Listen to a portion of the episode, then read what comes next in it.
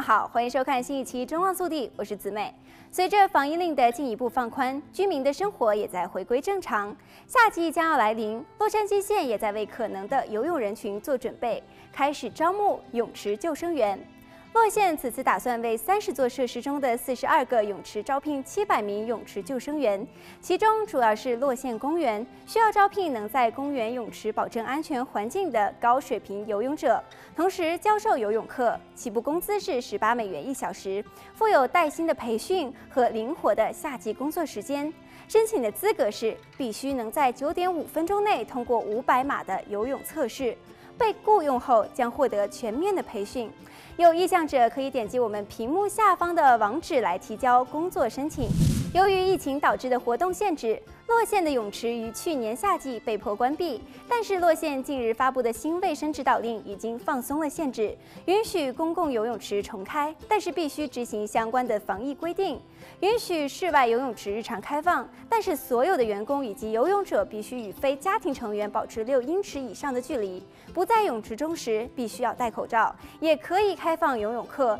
溺水救援课程以及水疗课。而室内泳池不做日常的开放，只允许各种课程使用。游泳池内的水滑梯、水上游乐设施以及其他的水上景点仍然需要关闭。游乐园的水疗池、按摩浴缸、热水浴缸、水上乐园和跳水池等，目前也都必须保持关闭。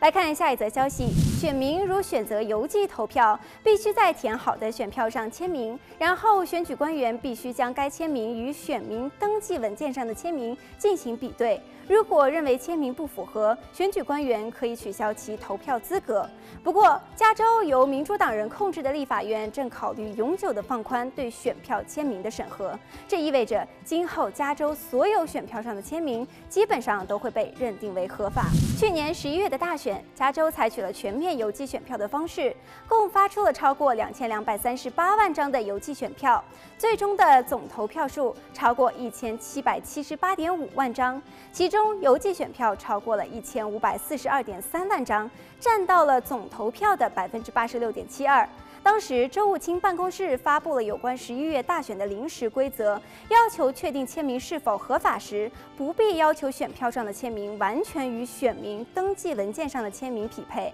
如今这项临时的规定可能会被确立为永久立法。好了本期节目到这里就结束了让我们下期再见。